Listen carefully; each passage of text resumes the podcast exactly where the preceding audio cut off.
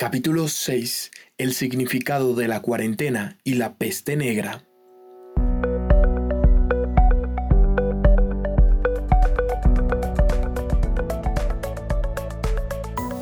Hola a todos. Hoy vamos a descubrir cómo la primera guerra bacteriológica despertó la que se puede decir ha sido la pandemia más trágica de la historia. Hablo de la peste negra y cómo la ciudad del desembarco del rey de la conocida serie Game of Thrones es protagonista en la vida real con la historia de la cuarentena.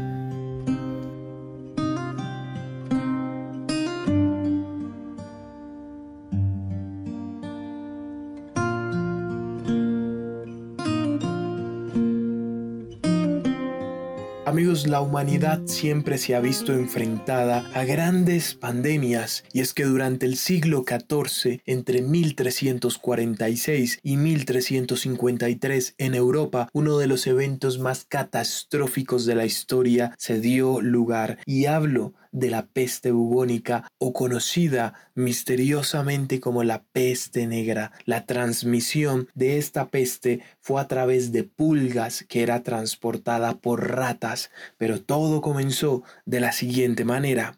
Resulta que los mongoles venían arrasando con toda la estepa asiática, conquistando al gran imperio chino y a todos los pueblos por donde la ruta de la seda pasaba. Precisamente en el desierto de Gobi, en el Asia Central, se fueron trasladando esas tropas mongolas de la Horda de Oro hacia el Mar Negro, en donde hoy está ubicada Crimea, Rusia y parte de Ucrania para que se ubiquen en el mapa. Y es que los relatos históricos indican que los invasores mongoles arrojaron cadáveres infectados para amedrentar a la población asediada de las ciudades que pretendían conquistar.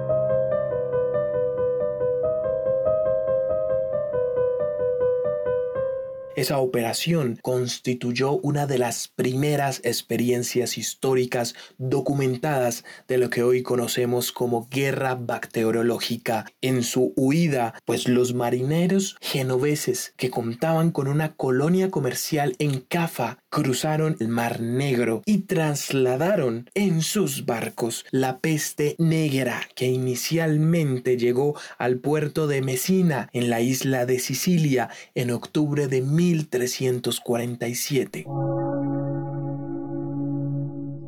Precisamente en esa época por el traslado y la gran expansión geográfica que los buques mercantes tenían fue que se diseminó el brote epidémico primero por los puertos italianos como les contamos y desde allí al resto del continente, a Niza en Francia, Marsella y Barcelona, una de las ciudades que más sufrió de la peste negra. Y mientras las personas iban oyendo a medida que la peste desembarcaba en sus puertos, se iba como tal trasladando mucha población para no quedar contagiada en sus natales pueblos y lo que no sabían es que con ellos andaba la peste que por día podía recorrer dos kilómetros y por barco mucho más de 40 kilómetros lo que hacía inevitable el contagio de ese enemigo oculto. También queremos contarles que el término peste negra se da a que habían unas manchas oscuras en la piel que a través de los bulbos que se daban con la infección de la peste bubónica pues se podía observar y esto daba a que la sensación de las personas era como si se estuvieran pudriendo. Esto era escalofriante. Y entonces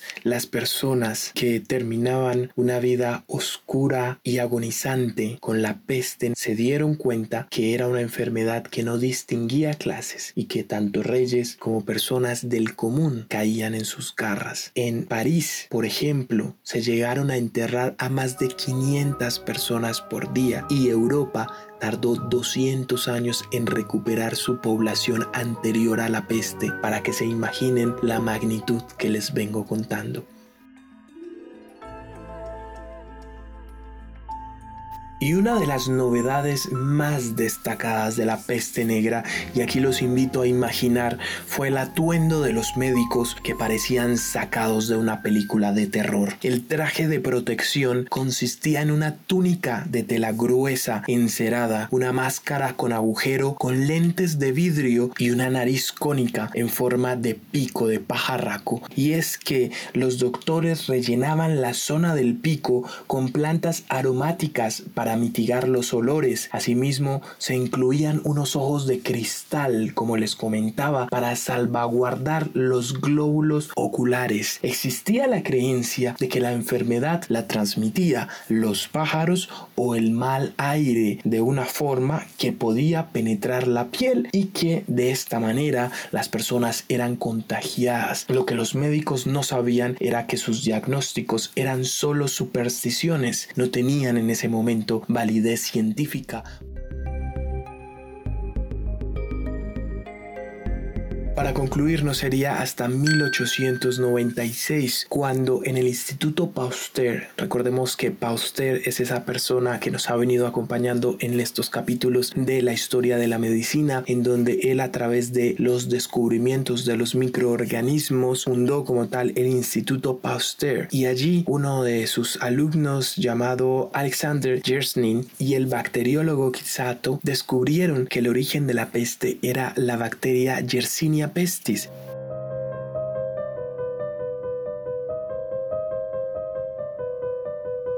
Y así amigos le damos fin a una edad oscura que marcó en pocos años la muerte de muchas personas en Europa, en Asia y en África.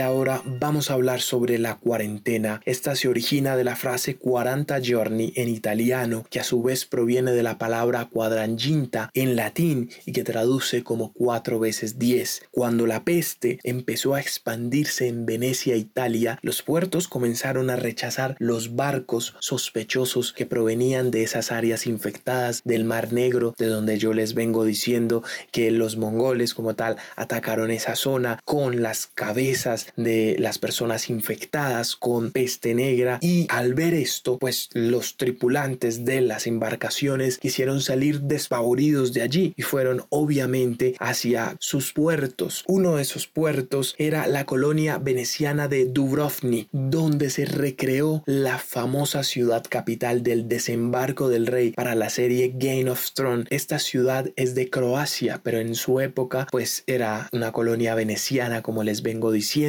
es más, pueden buscar en internet y ver lo bella que es. Por eso fue inspirada la ciudad del desembarco del rey en ella. Pero para continuar con la cuarentena, esta ciudad fue pionera en una ley que salió en 1377 para tratar de contener la propagación de la pandemia más mortal de la historia y se convirtió en la primera en formalizar la opción, cerrando sus puertos a barcos sospechosos y sometiendo a viajeros que estaban en el barco a una espera, primero de 30 días y después se llevó a 40 días antes de entrar al puerto. Se descubrió que la infección duraba como máximo 38 días entre el momento de contagio y de muerte y que los pocos que sobrevivían no volvían a infectarse, incluso estando en medio de otros infectados. Pero lo que esta medida comenzó a replicarse en el puerto de Dubrovnik se expandió a otras ciudades italianas al ver su efectividad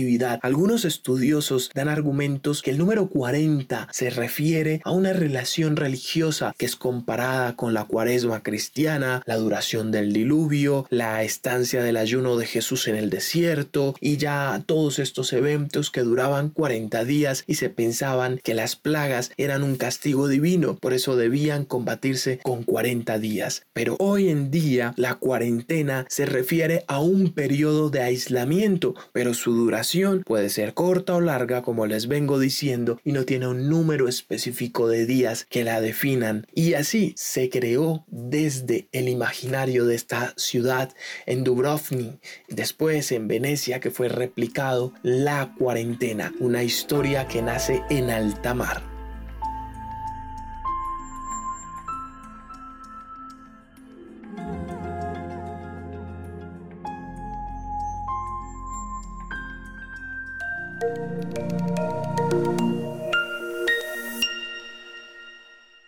¿Sabías que las pandemias más letales te cuento que la pandemia más letal de la historia ha sido la peste negra, la cual tuvo un impacto muy fuerte en la población europea que tardó 200 años en recuperar su población. La segunda ha sido la viruela, que sucedió su primer brote en 1520. La viruela mató aproximadamente al 90% de los nativos americanos. En Europa, durante el siglo XIX, mataba a unas 400.000 personas al año la viruela mató a 56 millones de personas y recordemos que es una enfermedad ya eliminada por el hombre.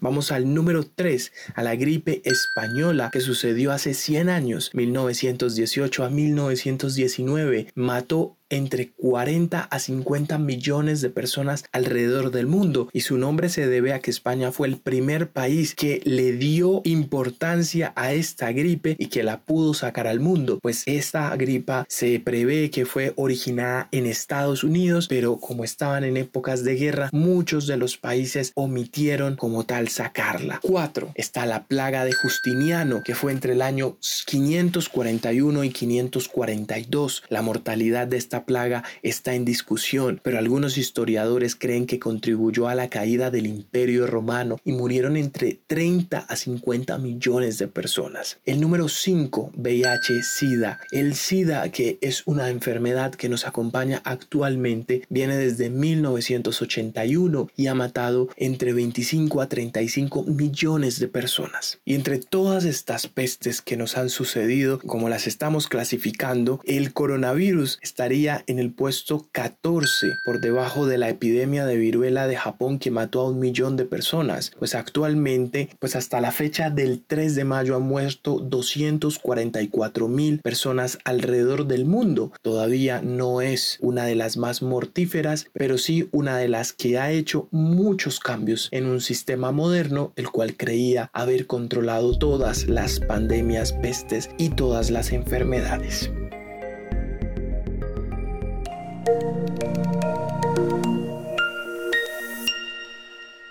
Para concluir, la humanidad a lo largo de la historia se ha enfrentado a diferentes epidemias y que aunque haya pagado un precio elevado, siempre las ha superado. Espero esto nos quede de reflexión y que tengan un excelente día o noche cualquiera sea que me estén escuchando. Los invito a conectarse y a escuchar el próximo episodio de nuestro podcast Datos de Historia.